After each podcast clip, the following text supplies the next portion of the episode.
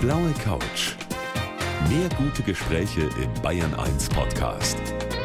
Und hier ist Gabi Fischer. Schön, dass Sie heute wieder dabei sind bei unserem Talk zwischen sieben und acht. Heute mit einem Musiker und einem Schauspieler. Bekannt geworden ist er durch seine Rolle in St. Mike. Herzlich willkommen, Daniel Donskoy. Dankeschön, vielen, vielen Dank. Ja, er ist Frauenschwarm und Kosmopolit. Und das fasst eigentlich schon alles. Das war's. das war's auch schon. Als er kürzlich bei der Barbara Schöneberger war, da war die ja fast schockverliebt. Ich habe es genau gesehen, Daniel. Also, ganz spannendes Leben. In Russland geboren, aufgewachsen in Berlin, später Tel Aviv. Ja. In London studiert, auch zum Teil in New York. Genau. In wie viel Sprachen, Daniel, könnten wir uns jetzt, wenn ich kein absoluter Ausfall wäre, könnten wir uns jetzt unterhalten in der nächsten Stunde? Also in vier Sprachen könnten wir uns gut unterhalten. Da würde ich auch alle, alle Themen politisch abdecken können, von Politik bis Musik. Und sonst gibt es noch zwei, auf denen man sich sehr, sehr gebröckelt und schlecht unterhalten könnte. Das möchte keiner. Dann würde ich mir jetzt was wünschen zu Beginn. Ja, Russisch gehört ja sicher dazu. auf jeden oder? Fall. Ja. Das heißt, ich würde mir jetzt wünschen, dass du eine astreine Begrüßung für unsere Hörer machst auf Russisch. Добро пожаловать, дамы и господа. Очень приятно с вами познакомиться тут в Bayern 1. Oh, Ich habe jetzt kein Wort verstanden. Außer Bayern 1. Bayern 1 habe ich gehört, genau. Und es hörte sich perfekt an. Wahrscheinlich hat er gesagt, Mensch, die Trulla, wie will die denn hier starten? Nein, ich habe gesagt, ich freue mich sehr mit den äh, Damen und Herren hier zu sprechen, mit allen und auch allen Zuhörern. Genau. Also ich freue mich auf die kommende Stunde. Schön, Ich dass du mich da auch. bist. Danke Daniel. Donskoy hier bei mir auf der blauen Couch. Er ist buchstäblich auf der ganzen Welt zu Hause, so kann man das sagen. Er ist Schauspieler und Musiker, der Daniel Donskoy, der heute hier mein Gast ist auf der blauen Couch. Daniel, ich habe es eben schon gesagt, die meisten Hörer, die kennen dich natürlich aus der Serie St. Mike. Da spielst du so einen Kleinkriminellen, Mhm. der sich der Polizei entziehen will und auch anderen Gangstern und deshalb schlüpft er in die Rolle von einem Priester. Diese Rolle hat dich eigentlich bekannt gemacht, oder? Kann Also in Deutschland auf jeden Fall, ja. Das war tatsächlich mein allererstes Casting hier in Deutschland. Nach der Schauspielschule in England habe ich lange am Theater gearbeitet, dort am West End und habe dann zwei britische Serien gespielt und bin wirklich eine Reihe von Zufällen habe ich die Besetzerin von St. Mike in London getroffen, die mich dann anrief und sagte, sag mal, hast du nicht vielleicht Lust für ein Casting nach Deutschland zu kommen? Und es war das erste und es hat dann direkt geklappt. Und man weiß ja nie, ob eine Serie weitergeht oder überhaupt in Produktion geht. Und es, genau, seit zwei Jahren habe ich es jetzt gespielt und dementsprechend habe ich auch viel mehr Zeit in Deutschland verbracht und damit auch den Arbeitsmittelpunkt sehr nach Deutschland versetzt gehabt die letzten zwei Jahre. Und dann kam halt die Tatort und dann kam die Musik und alles jetzt aus Deutschland heraus. Und genau, jetzt gerade in diesem Jahr wieder viel mehr international unterwegs gewesen. Aber äh, es ist schön, den Bezug zu Deutschland zu haben, sozusagen. Ja, das ist auch schön, dass du wieder da bist. Die Frauen himmeln dich nicht nur im St. Mike an, sondern auch im richtigen Leben. Jetzt wollen wir das mal ändern. Was ist denn so eine schlechte Eigenschaft von dir? Fangen wir mal einfach so an. Eine schlechte Eigenschaft. Ich bin extremst ungeduldig leider. Und ich habe auch so eine Workaholic-Attribute, weil ich, ich glaube, ich war etwas faul eigentlich sogar als aufwachsender Mensch. Und als ich aber das gefunden habe, was ich wirklich liebe und merke jetzt umso mehr, dass ich genau die richtige Entscheidung getroffen habe, in dieser Branche zu arbeiten, ist es wie so ein unermüdliches, unersättliches Gefühl. Es ist halt immer Arbeit. Und ich weiß nicht, ob das eine gute Eigenschaft ist. Klar, für die Industrie und für die Branche ist das eine gute Eigenschaft. Im persönlichen Bereich vielleicht nicht so sehr, weil man dadurch gegebenenfalls Privatkontakte oder auch die Familie manchmal vernachlässigt natürlich. Also du stehst sehr unter Strom und Ja. bist auch privat eigentlich eher der nicht so ein richtiges Zuhause braucht. Nein, du bist nein. eher so einer, der von Ich hab nicht mal tatsächlich ein richtiges Noch Zuhause, nicht genau. einmal das, da kommen wir auch gleich darauf zu sprechen. Aber du hast gerade eben auch schon erwähnt, dass du ja jetzt im Tatort auch bist. Genau. Da bist du ja quasi jetzt in einer festen Rolle dabei. Du bist der Pathologe Genau. in dem Tatort mit Von der, der Charlotte, also von, von Maria Furtwängler. Maria Furtwängler, genau. Warst du schon mal in der Pathologie? Ja, das ist tatsächlich ein sehr unangenehmes Gefühl, muss man sagen. Wir haben jetzt gerade den letzten Film fertig gedreht und ja, man kommt halt rein in so ein Gebäude in der Mitte von Hamburg und fährt erstmal auf minus drei im Keller mit so einem großen, großen Lastlift. Dann öffnen sich die Türen und es riecht wirklich, wie man sich's vorstellt, so nach Chlorophor und Chemikalien und leider auch dieser süßliche Todesgeruch kennt man bestimmt, wenn man so eine Maus mal auf einem Dachboden hatte oder so. Und es ist gar nicht so physisch, wie schlimm das ist, als dass es psychologisch schrecklich ist, wenn du einfach weißt, in einem Raum hinter dir liegen gerade 120 tatsächliche Leichen in einem Kühlhaus. Und vor allem, in, wir drehen in einer tatsächlichen Kriminalpathologie, das heißt, das sind auch alles Leichen aus Kriminalfällen. Das heißt, es sind Leute, die äh, ermordet wurden. Und äh, die Energie ist natürlich in so einem Raum sehr skurril. Ja. Und es wirkt auf die Psyche, auf jeden Fall. Kann Also, ich mir sehr gut Ja, vorstellen. man möchte einfach wieder raus. Auf der anderen Seite natürlich eine tolle Rolle, ne? wenn man was Festes hat im Ja, klar. Tatort. Das Absolut. ist ja wie so ein Ritterschlag. Ne? Ja, das äh, auch vor allem mit zwei so tollen Kolleginnen zu spielen, äh, also Florence Kasumba sowie auch Maria Furtwängler sind wirklich zwei so erfahrene, tolle und ja, energiegeladene Kolleginnen. Das macht einen riesengroßen Spaß, in deren Riga mitzuspielen. Und äh, die Rolle an sich ist ja auch wirklich immer die ganze Zeit zwischen den beiden Ja, ja, klar. unterwegs. Und ähm, ja, also ich habe da einen großen Spaß dabei. Kann ich mir gut vorstellen. Zwischen so zwei tollen Frauen. Jetzt kommen wir mal zur Musik. Das ist nämlich auch eine weitere Leidenschaft von Ja. dir. Du hast gerade eine ja, ausverkaufte Tour hinter dir, eine Clubtour Ja. mit deiner Musik. Und deine Oma, die hat sehr viel dazu beigetragen. Die hat dir nämlich das Klavierspielen beigebracht, ne? Genau, also ich komme aus einer äh, Familie, die in der Sowjetunion groß geworden ist und sehr, sehr viel davon basierte vor allem im privaten Bereich auf Bildung und äh, Musikalität und äh, Literatur. Und es wurde mir von Kind auf mitgegeben. Ich bin mir nicht sicher, ob es äh, das Richtige ist, seinem Kind mit vier Dostoevsky vorzulesen. bin ich mir noch nicht ganz sicher. Aber äh, ans Klavier zu setzen und von vornherein die Musikalität zu schulen, war was, was mir natürlich ein riesengroßes Geschenk mitgegeben hat. Und vor allem mit der Klassik anzufangen, weil ich glaube, wenn man nur durch Popmusik sozialisiert ist, hat man tatsächlich äh, weniger Möglichkeiten, sich mit der Musik auseinanderzusetzen. Ich musste tatsächlich Musiktheorie lernen und es hilft mir jetzt natürlich immens beim Schreiben.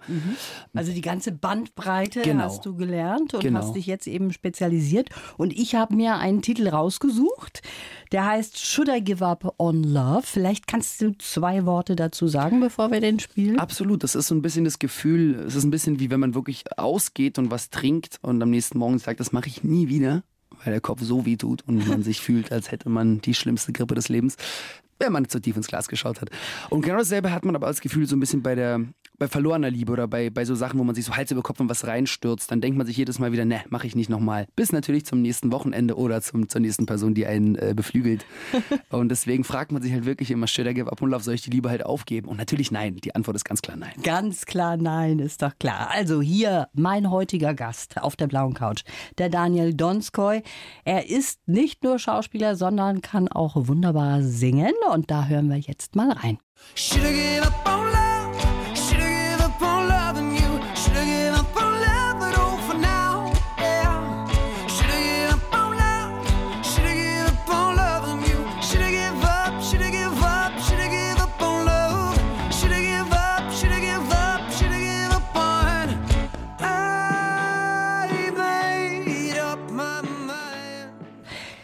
Den kennen natürlich die meisten eher als Schauspieler. Daniel, ich habe es eben schon gesagt, ein Weltbürger ist das für mich. Geboren in Moskau, aufgewachsen in Berlin. Die Mutter ist dann nach Tel Aviv gegangen, dann sind sie mitgegangen. Sie haben in London gelebt. Habe ich jetzt irgendwas vergessen? Nö. Nö, Nö, nö. New York vielleicht auch New noch York mal war ganz, kurz, ganz kurz, ne? genau. Wir haben gerade eben schon davon gesprochen. Eine eigene Wohnung hast du nicht. Ne? Du Nee. hast eigentlich überhaupt kein richtiges Zuhause. Doch, weil ich nicht. Das ist so schwer, weil gesell natürlich gesellschaftsnormativ muss man seine eigenen vier Wände haben, aber das passt gerade überhaupt nicht in den Lebensstil und wäre eigentlich fast tatsächlich eine Verantwortung, die ich gar nicht tragen möchte, die mir mehr Lasten geben würde, als sie mir Freiheiten gibt. Ich bin ein extrem freiheitsliebender Mensch und ich möchte entscheiden können, ob ich heute in einer Stadt oder morgen in einer anderen Stadt bin. Ich habe zum Glück ein großes Sozialumfeld, in dem ich wohnen kann. Ich habe eine Freundin in Berlin, bei der ich einfach in der Wohnung sein kann. Die ist gerade nicht da. In London wohnt mein Bruder, in Tel Aviv meine Mom, in Basel mein Vater, in Berlin habe ich noch Großeltern, in New York auch einen Onkel. Das heißt, man kann überall unterkommen. Natürlich wünscht man sich irgendwann auch sein eigenes Zuhause, aber das passt gerade gar nicht. Also diese Woche allein bin ich in äh, sechs verschiedenen Städten. Man hat doch so gewisse Dinge, die man gerne um sich herum hat. Oder hast du gar nichts, wo du dran hängst? Na, meine Musikinstrumente. Möbel. Ja, aber die nehmen doch auch was weg. Klavier, wenn du irgendwo ein Klavier stehen hast. Ja, also ich habe ein E-Piano. Ja, ja, es muss feststehen, aber das nehme ich überall hin mit. Das das wackelt auch- auch schon ganz schön. Es hat schon zu viele Umzüge mitgemacht. Also du hast überhaupt kein Lieblingsteil Doch, mein Handy, aber das ist ja zum Glück recht klein und passt fast in jede Tasche. und überall auch Klamotten oder wie läuft Ähm, das? ja, also im Storage Space, also so ein Lagerraum in London, Lagerraum in Berlin und sonst liegt in gewissen Kellern noch was. Ja, Das ist echt spannend, wenn jemand so losgelöst ist. Das ist natürlich toll. Du hast überhaupt keinen Ballast, ne? Genau, das ist irgendwie, das beflügelt mich auch in der Kunst, weil natürlich dadurch fühle ich mich irgendwie frei, mich komplett dem hinzugeben, zu schaffen. Diesen Platz darf ich befüllen mit halt wirklich Kreativität und das ist äh, ein riesengroßes Geschenk. Ich fände das zwar schön, wenn ich mich frei machen könnte, aber da gibt es viele Dinge, von denen könnte ich mich nicht trennen. Okay, jetzt haben wir an dieser Stelle immer einen kleinen Lebenslauf. Dein Leben zusammengefasst in ein paar Sätzen. Ja. Und ich hätte gerne, dass du den vorlegst. Uh, okay. Lustig, okay, über sich selbst. Ja. Mein Name ist Daniel Donskoy. Bei mir läuft's gerade richtig gut. Ich spiele im Tatort mit Maria Furt. Ich spiele im Tatort mit Maria Furtwängler. Meine Serie St. Mike läuft weiter und meine erste Tour als Musiker war ein voller Erfolg. Und das waren nur ein paar der Projekte, die ich am Laufen habe. Vielfältig und bunt war mein Leben schon immer. Ich komme aus Russland, bin aufgewachsen in Deutschland und Israel und habe mein Schauspielerleben in London begonnen. Zurzeit pendle ich zwischen den Ländern und Städten, lebe aus dem Koffer und bin aus Überzeugung Single. Die Musik ist mein Herzensprojekt. Da zeige ich wirklich, wer ich bin. Unter anderem ein Heimatloser, der sich manchmal nach Heimat sehnt. Für die Zukunft wünsche ich mir, jeden Morgen aufzuwachen, glücklich zu sein und das machen zu dürfen, was mir Freude macht. Und? Gut Haustür? zusammengefasst, sehr Ist gut. Aber es ist immer sehr, sehr lustig, wenn man über sich selbst in dritter Person liest. Ich finde es auch total skurril, wenn man Interviews abnehmen muss für die Zeitung oder irgendwie. Es ist dann immer so, habe ich das so gesagt? Aber bei uns ist jetzt hier alles schwarz auf weiß, Das stimmt, Daniel. Ne? das stimmt. Ja. Fangen wir mal vorne an. Gerade eben hast du es auch schon vorgelesen. Deine Familie ist nach Berlin gekommen, in eine Wohnung mit fünf Zimmern und da waren fünf Familien auch in diesen fünf Zimmern. Genau, also 1990 nach der Perestroika in Russland und nach dem, nach dem äh, Wiedervereinigung Deutschlands gab es, äh, das hieß Kontingentflüchtlinge, also waren jüdische Kontingentflüchtlinge aus der Sowjetunion, die wurden in Deutschland aufgenommen. Und dementsprechend kam man in so ein Auffangheim sozusagen und meine Eltern waren beide sehr, sehr jung, Anfang 20, noch kein Deutsch und mussten sich natürlich erst darum bemühen, sich zu sozialisieren, sich zu integrieren. Und es ist ihnen aber gut gelungen. Beide haben direkt angefangen zu studieren und haben alles daran getan, halt in der Gesellschaft anzukommen. Wofür ich sie auch wirklich sehr bewundere, muss ich sagen. Und genau, das Ganze ist im Osten, im weitesten Osten Berlins äh, passiert, bis dann nach und nach sie sich so gut sozialisiert haben, dass man noch eigene Wohnungen hatten. Und ich habe das natürlich als Kind alles mitgelebt und Mhm. Hast du miterlebt. das noch in Erinnerung? Ich habe hab das in Erinnerung, genau. Ich habe in Erinnerung, wo wir da sind und im, wir sind in Hönow und wie man mit der U-Bahn da rausfährt. Aber natürlich als Kind war das ja nichts Schlimmes für Mhm. mich. Als Kind, ich komme aus einer liebenden Familie und als Kind weißt du nicht, dass du gerade am struggeln bist, Mhm. sozusagen, dass deine Eltern gerade sich, pardon my French, aber sich einen Arsch aufreißen, damit Essen auf dem Tisch ist. Das weißt du nicht, weil das Ja. Essen ist auf dem Tisch. Und dafür bewundere ich sie, dass ich nie mitbekommen habe, dass es bestimmt sehr, sehr, sehr, sehr, sehr, sehr schwer war. Du hast im Lebenslauf auch gesagt, du bist überzeugter Single. Was Ja. ist das, ein überzeugter Single? Na, ich finde, Single ist, ein, ist generell ein Ausdruck, der nicht richtig ist. Ich glaube einfach, die Gesellschaft hat uns so weit und so lange damit penetriert, dass man als einzelnes Individuum nicht vollkommen ist, dass wir das wirklich glauben. Und ich bin davon überzeugt, dass man als eigene Person einfach ein als eigenständig funktionierendes Individuum in dieser Gesellschaft zu 100 Prozent existiert. Natürlich, wenn man sich fragt, was ist die Rolle eines Individuums in der Gesellschaft, wenn es nur um die Reproduktion geht, klar, dann ist man nicht vollkommen. Ich kann mich nicht selbst reproduzieren. Gott Also, sei Dank. Gott sei Dank. Wir sind ja zum Glück keine, keine Würmer und können das selbst. Aber alles andere, dafür braucht man nicht unbedingt jemand anderen. Man muss eigentlich, finde ich, und das merke ich auch sehr in meinem Freundeskreis, im Familienkreis, bei den Menschen, die es, sich, die es nicht geschafft haben, bevor sie in was reingehen, sich selbst kennenzulernen, sich selbst lieben zu lernen, die lechzen dann immer nur nach der Anerkennung anderer, nach der Liebe anderer. Und das ist sehr, sehr schade, weil man kann vom Außen nie so glücklich sein und nie so vollkommen, wie wenn man es sich von innen kreiert. Deshalb bist du überzeugter Single. Genau. Also das ist eine interessante Sichtweise und du hast natürlich vollkommen recht. In unserer Gesellschaft ist da schon so ein bisschen Druck, dass man sagt, Mensch, jetzt wird er bald 30, hat immer noch keine Partnerin. Was ist da los, ne? Genau. Fragen sich dann mal. Ja, ja, klar. Und, Aber äh, diese, das Lustige ist, wenn man sich das selber nicht fragt, dann ist es ja wunderschön, weil Ja. dann können sich die Leute sonst noch was fragen auf dieser Welt. Und ist wurscht. das geht einem genau. Aber trotzdem ist die Familie für dich was sehr Wichtiges. Ja, auf jeden Fall. Die ist groß und manchmal der auch sehr, sehr ganzen Welt anstrengend. verteilt? Ja, ja, ja, ja. Die waren jetzt wirklich tatsächlich beim äh, Tourabschlusskonzert in Berlin, waren alle da und es war faszinierend, weil ich habe Geschwister, die sich vorher gar nicht richtig kannten. Ach so. Durch die ganzen verschiedenen Konstellationen. Also ich habe zwei kleine Brüder, die leben in der Schweiz. Wir haben denselben Vater und eine kleine Schwester, da haben wir dieselbe Mutter. Die hatten sich vorher noch nicht getroffen. Äh, und äh, dann kamen noch mein Bruder und meine Schwägerin mit den Eltern und das war wirklich verrückt. Und meine beiden Eltern mit ihren jeweiligen neuen Partnern, die sie auch noch nie so getroffen hatten. Also es war schon faszinierend und Familie ist was, was mir sehr viel Rückhalt gibt. Ja, also Familie ist wirklich sehr, sehr wichtig in meinem Leben. Ja, das ist ja äh, total toll. Also was ist das für eine außergewöhnliche Familie? Wir sprechen gleich weiter und zwar über eine erstaunliche Vorliebe von dir. Da können mal alle sehr gespannt sein. Der Schauspieler und Musiker Daniel Donskoy ist heute mein Gast hier auf der blauen Couch. Daniel, ich habe gelesen, dass du das liebst, nackt rumzulaufen. Jetzt kommt der Mann hier angezogen daher. Würdest dich auch wundern, hätte, wäre ich hier nackt ins Studio reinspaziert. Das ist wahrscheinlich hätten wahr. mich schon die Security-Leute vorne wahrscheinlich schon nicht reingelassen. Richtig, ja. Aber das machst du gern zu Hause, oder? Ja, aber ich glaube, das machen viele Menschen gern zu Hause. Die reden wahrscheinlich noch nicht darüber.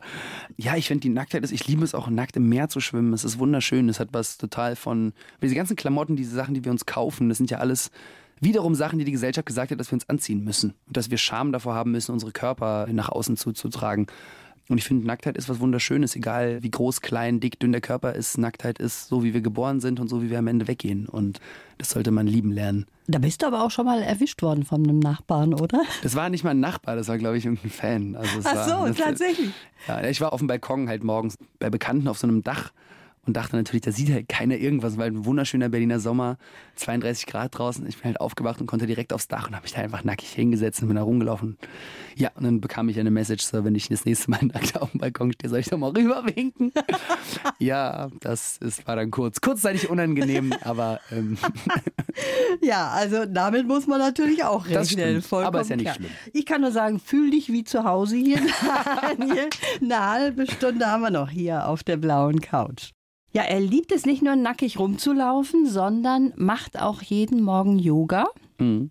Was kannst du, Daniel? Jetzt möchte ich es genau wissen. Krähe, Skorpion. Ja, also ich, meine größte Vorliebe ist Bikram-Yoga, war das, jetzt ist es Hot-Yoga.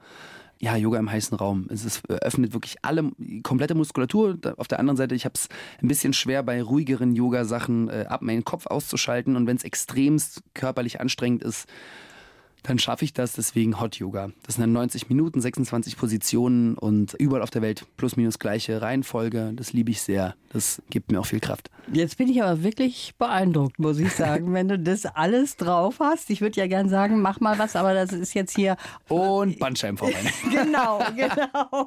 Kein Risiko eingehen. Du wirst im nächsten Jahr 30. ja. Das ist ja wahnsinnig alt. Das ist ja unglaublich kind, ja. alt. Und ja, da als Kind denkt man sich ja wirklich, mit 30 ist das Leben ja schon vorbei. Ja. Also schon längst vorbei eigentlich. ja, aber da wäre ich aber schon dreimal tot, du. oh, oh. Ja, aber du selber sagst, ab 30 wird alles ganz anders? Tatsächlich hat man als Schauspieler, was sehr unfair ist, ab 30 fangen die interessanten Rollen an, wenn man ganz, Ah. ganz ehrlich ist. Ich genieße es jeden Tag gerade, mehr zu wissen, mehr zu fühlen.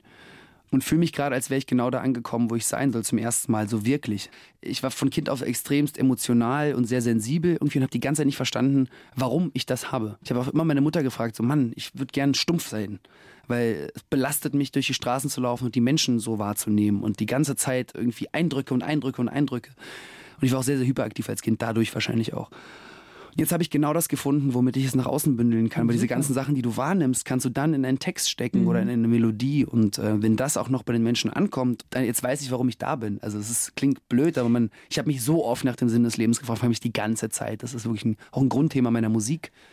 Und jetzt bist du angekommen ja, quasi und jetzt, auch. genau, durch deswegen, die Musik. deswegen ist es wunderschön, jetzt 30 zu werden, weil ich denke mir einfach, was ist dieses 30? Das ist ja auch wieder nur so ein gesellschaftsaffines Konstrukt, wo Ja, man ja, sagt, oh, ab klar. 30 muss das und das sein. Nein, es ist halt richtig schön. Jetzt fängt einfach, ich glaube, ich mache gerade wirklich das, was ich machen soll. Ja. Das ist ein schönes Gefühl.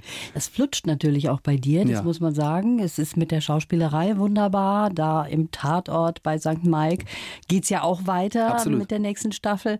Und jetzt auch noch die Musik. Aber das ist natürlich auch nicht immer so gewesen. Du hattest natürlich auch schon Ja, klar. Downs, ne? Ja, viele. Und die haben dich aber auch weitergebracht. Du Ja, hast klar. auch mal finanziell ziemlich mies dagestanden. Ja. Und auch das ist irgendwas, was einen weiterbringt. Natürlich, also ich weiß noch, ich wollte unbedingt, also mich interessiert Produktion extremst, ob es äh, Theater oder Film ist und ich habe mir den Kopf gesetzt, dass die allererste Produktion, die ich mache, die muss an einem West End Theater stattfinden, in einem 1500 Menschen Saal.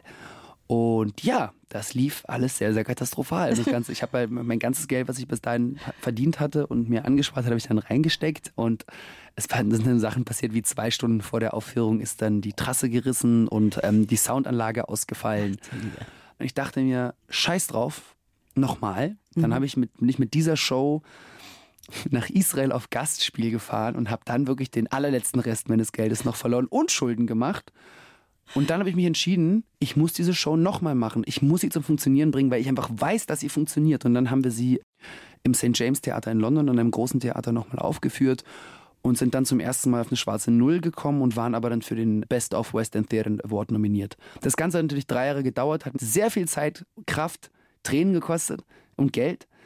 Aber das war für mich das Nonplusultra des Beweises, dass wenn man sich was in den Kopf setzt und sich nicht davon abbringen lässt, nicht durch keinen einzigen äußeren Faktor, kann man Sachen erreichen, auch wenn sie noch so perfide und unmöglich wirken. Okay. Es geht. Aber man muss sich da schon ziemlich durchbeißen.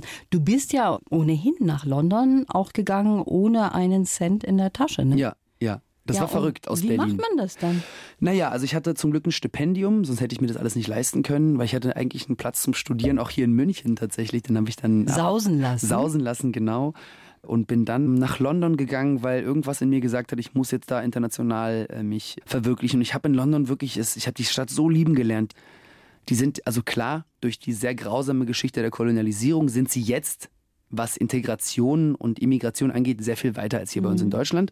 Und es leben tatsächlich wirklich eine solche Bandbreite an Kulturen zusammen. Also du, du bist halt unterwegs und das sind, äh, auf der Schule hatten wir Leute mit äh, ghanaischem, jamaikanischem, indischem, chinesischem, Hongkong, Russland, China, Litauen, alles war da. Also wirklich alles. Und das macht eine Gesellschaft sehr, sehr reich. Weil natürlich jeder seine Geschichten mitbringt und jeder äh, sein Essen und das war geil. Das könnte sich natürlich jetzt auch ein bisschen ändern, ne? Wollen wir mal sehen, wohin Ja. das geht mit. Ich bin sehr gespannt, was am England? 31. passiert. Also Ja. ich habe tatsächlich ich hab eine Aufenthaltsgenehmigung bekommen, eine unbefristete und Arbeitserlaubnis. Das war aber noch unter Theresa May, unter dem Deal, der vorgeschlagen wurde, unter der EU. Und jetzt bin ich sehr, sehr gespannt. Eigentlich war die Deadline, glaube ich, gestern um Mitternacht, dass Boris Johnson einen neuen Deal vorschlägt. Ja, es macht schon, also wenn man über die Politik generell überall, auch hier bei uns leider, äh, gerade spricht, ist es eigentlich eher Angst als mutmachend. Mhm. Das und, ist wohl Und wahr, umso mehr äh, ist es mir so wichtig, in diesen Freiräumen der Kunst mich aufzuhalten. Mhm. Auch es ist ein bisschen ein Augenschließen vor dem Ganzen, aber Wir machen die Augen nicht zu. Wir haben noch ein bisschen Zeit. Du gehst auch ganz gerne in die Tiefe. Und darüber wollen wir gleich noch sprechen hier auf der blauen Couch. Daniel Donskoy ist heute mein Gast. Die Zeit geht so langsam aber sicher dem Ende zu. Das war sehr schön mit dir. Schauspieler, Musiker, jemand, der auf der ganzen Welt zu Hause ist, der natürlich auch vieles mitbringen kann an Erfahrungen. Das ist ganz spannend, was du erzählt hast, auch von England, gerade eben von deinem Aufenthalt in London. Hier in Deutschland hat man ja eher so das Gefühl, es wird alles ein bisschen enger, ne? ja. Es wird alles ein bisschen geschlossener, auch die Gesellschaft. Ja, nicht nur das. Also ich war wirklich letzte Woche, hat mich dieser Anschlag in Halle extremst aus dem Konzept gebracht. Das klingt auch sehr, sehr zynisch, aber man hat sich fast daran gewöhnt, wenn sozusagen die IS irgendwelche Terroranschläge in Europa veranstaltet. Aber dass halt wirklich wieder ähm, aus dem rechtsextremen Kreis halt äh, zwei Leute vor der Synagoge hingerichtet werden, das war, hat mich echt nochmal so, puh, da ist man, habe mich sehr, sehr befasst, habe ich auf Tour, glaube ich, jeden Abend mit dem Publikum auch nochmal darüber gesprochen und denen gesagt, dass es einfach nicht reicht, weil meine Generation ist leider nur damit beschäftigt, auf Instagram zu posten, dass äh, sie dagegen sind, aber halt wirklich nach außen zu gehen, den Mund aufzumachen und wirklich was zu tun ist, da gibt es einen großen Unterschied. Ja. Auch in England sehen wir das ja gerade mit dem Brexit. So viele Leute waren nicht wählen, haben nichts gesagt und Ja. jetzt kann man einfach nur gucken, wo das Land gerade hingeht. Genau so ist das. Und man muss einfach aufstehen und seine Meinung kundgeben. Wir leben zum Glück in der Demokratie. Und wir haben zum Glück die Möglichkeit, alle alles sagen zu dürfen. Und das muss man nutzen. Da hast du vollkommen recht. Jetzt kommen wir mal zurück von der Politik auch in die Tiefe. Ich habe es eben schon gesagt, du bist jemand, der ganz gerne in die Tiefe geht. Du tauchst auch gerne. Ich Ne? liebe es zu tauchen. Das ist das beste Abschalten, was es gibt für mich. Ja? Am liebsten in Wracks. In alten, In alten Schiffen, Wracks, die da genau. irgendwo liegen. Ja, da gibt's, ich habe ein halt- Lieblingsschiff, das heißt die SS Thistlegorm. Das ist ein, ein äh, schottisches Schiff, was im Zweiten Weltkrieg im Suezkanal untergegangen ist. Und da drinnen ist noch Panzermunition und Motorräder alte. Also sieht aus ein bisschen wie so ein Robinson-Film, weil es ist komplett dunkel. Du Mhm. musst mit Taschenlampe tauchen, überall sind Moränen. Aber irgendwie ist es für mich entspannt. Ich kann das gar nicht sagen, warum, weil man ist so. spooky, ne? Ja, es ist spooky, aber man ist zu Gast. In dieser Welt, in der man plötzlich so nichtig erscheint. Du kannst dich nicht mal richtig bewegen, du Ja. kannst nicht sprechen, du kannst mit den Bewohnern dieser Welt nicht richtig kommunizieren. Und diese Korallen, die ein Millimeter im Jahr wachsen und dann jemand Ungeschicktes da mit einer Flosse einmal abschlägt. Und ähm, ich weiß nicht, ich finde, das Meer hat was extremst Beruhigendes auf mich. Deswegen fahre ich auch immer, wenn ich kann, direkt an die Küste. Gerade in Wracks tauchen, das ist ja eine ganz besondere Sache, eben ein Eintauchen in eine ganz andere Welt auch. Und ne? halt in, in, in eine Geschichte, weil man, also Ja. das Schiff ist, ich glaube wirklich, es ist 44 untergegangen und du tauchst nach 1944. Du kommst in diese Kabine rein und du schlägst mit der Flosse und du wirbelst diesen ganzen Staub auf. Ich finde das wunderschön. Also das Meer konserviert es ja auch. Also man kann ja fast nirgendwo mehr auf der Straße ganz normal nach 1944 gehen. Dort kann man zu Besuch sein. Und diese Fische, ich weiß nicht, die haben so was Tolles. Die gucken einen so mit ihren Riesenaugen an und sind so, wer bist du? Die tun einem Also, nichts Böses, Die sondern Titanic, da würde ich gerne mal danach tauchen, aber die ist ja so tief. fast unmöglich. Aber es gibt ja diese U-Boote, mit denen man jetzt gibt's. mittlerweile da. Aber die haben auch nur eine gewisse Zeit natürlich Ja, ja, und dann muss man wieder hoch und deshalb kann man gar nicht so richtig darum forschen, aber man kann zumindest kann man Kameras mal runterschicken, aber ist natürlich viel besser, wenn man selber auch da unten ist. Jetzt schauen wir mal, wie es mit dir weitergeht. Also du machst so vieles, du schreibst auch an der Serie, Genau, ich schreibe gerade selber an zwei, drei verschiedenen Projekten, also mit einem Autoren aus London natürlich zusammen. an zwei, drei Projekten, Also ich arbeite, mit, ich arbeite einem. mit einem Autoren aus London schon ganz lange. Der ist der Regisseur meiner Musikvideos und ich habe sein erstes Theaterstück produziert in London. Das war eine Adaption von Schnitzlers Reigen und daraus haben wir jetzt eine Serie adaptiert für den deutschsprachigen Raum und arbeiten noch an zwei weiteren Filmen. Tatsächlich muss ich von hier heute noch in München zu einem Meeting später, was äh, damit zu tun hat. Du bist ja auch in einer Serie jetzt in Kroatien, Genau. die abgedreht wurde. Genau. Äh, Spielst du so einen verrückt. richtig dreckigen Ja. Drogendealer? Ja, ich liebe wirklich die bösen Rollen mehr, Ja? viel, viel mehr. Ja, weil dann äh, darf man wirklich in die Abgründe abdriften und das ist sich menschliche Abgründe anzugucken, ist sehr, sehr spannend, weil man kämpft oft mit seiner eigenen Moral. Da gab es zum Beispiel so eine Szene, also es ist eine HBO-Serie und ich spiele tatsächlich einen ähm, Straßengangster-Drogendealer, der eine Cyberbombe von den Russen klaut und dann ein amerikanisches SWAT-Team versucht, sie wiederzukriegen. Aber ich bin wirklich in einem äh, Milieu unterwegs, wo einfach das Leben nichts wert ist. Und das halt Wochen um Wochen um Wochen sich im Gefühl durch den Kopf gehen zu lassen, ist verrückt. Und man kämpft gegen seine eigene Moral, weil es gibt eine Szene, da musste ich eine Schauspielerin mit einer Plastiktüte würgen. Und natürlich sträubt sich der normale, gesunde Mechanismus dagegen, das zu machen. Aber nein, du bist in der Rolle und die Rolle muss das auch noch toll finden. Und diese Gefühle äh, sind sehr, sehr komisch, aber du lernst dadurch aber auch, wir alle haben wir die Möglichkeit, diese ganzen Sachen zu verspüren. Das macht manchmal ein bisschen Angst, aber dadurch lernt man auch die Menschen besser kennen. Weil wir haben alle leider auch die ganzen Abgründe in uns. Das habe ich auch schon hier mal besprochen auf der blauen Couch mit dem Ferdinand von Schirach, Mhm. der gesagt hat, in uns allen ist irgendwo das Böse drin. Hundertprozentig. In uns beiden nicht. Nein. Jetzt hier, Daniel, auf gar keinen Fall. Das war's auch schon. Das war sehr schön. Dankeschön. Vielen, vielen Dank für die Einladung. Ich wünsche dir alles Gute. Danke schön, dass du auch. da warst. Danke. Servus. Blaue Couch. Der Bayern 1 Talk als Podcast. Natürlich auch im Radio. Montag bis Donnerstag ab 19 Uhr.